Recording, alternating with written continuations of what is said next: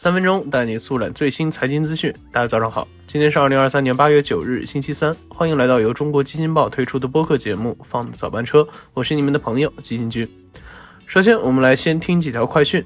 据《纽约时报》报道，苹果正在招聘 AI 大模型相关研发人员，而相关研发成果可能会用于 iPhone、iPad 等核心产品中。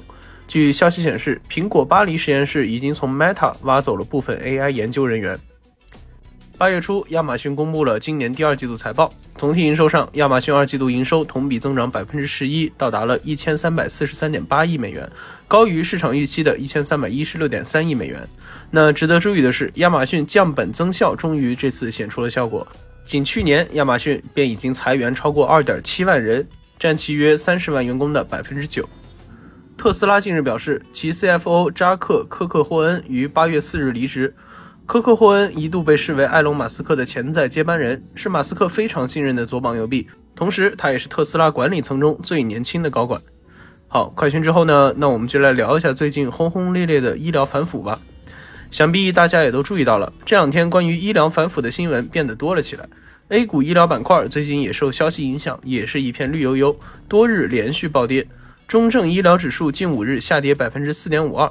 八月七号，整个医疗板块市值更是直接蒸发了两千一百多个亿。但跌归跌，其原因我想大家也是可以接受的，那就是近日纪检监察机关配合开展全国医药领域腐败问题集中整治工作动员部署视频会议在北京召开。会议强调将深入开展医药行业全领域、全链条、全覆盖的系统治理。消息一出，这几天本来要开的很多医药学术会议就宣布延期或者取消，一堆医院药企的微信群也被解散。一时间风声鹤唳。那通过以往的案件披露来看，这些学术会议有很多都是药企以会议赞助费、专家讲课费、培训费等方式给院方行贿披上了合法外衣。但你现在偃旗息鼓，并不代表你的过往就不会被查。今年以来，全国已有至少一百五十五位医院院长、党委书记投案或被查，是去年的两倍多。如今医院规模越来越大，各种管理权限集中在一把手。如果缺乏有效监督，很容易滋生腐败。而且，医疗行业的产业链长，专业性也强，很多的腐败都是数额很夸张，而且外行人士很难看出来。就比如中纪委网站今年披露的一个案例：一台进口价一千五百万元的医疗器械，一家云南的医院以三千五百二十万买入，差价中的一千六百万都进了院长的口袋，而其余的钱也都被分到了下边的各个中层负责人，总涉案金额高达数千万元。那医疗行业一直也都是贪污腐败的重灾区，这一次的反腐行动也为民众打上了一针强心针。但是我们也要知道，医疗腐败的查处难度是很高的。首先，医药行业往往比较封闭，而且专业性强，外部监督比较困难。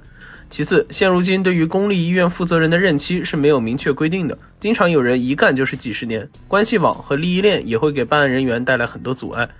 那再次，为了躲避监管，现在很多药企、医院都想出了不少新招数。就比如说刚才提到的各种学术会议，干个啥都要开个学术会议。那会议真的是在讨论学术吗？我看有一部分是未必的。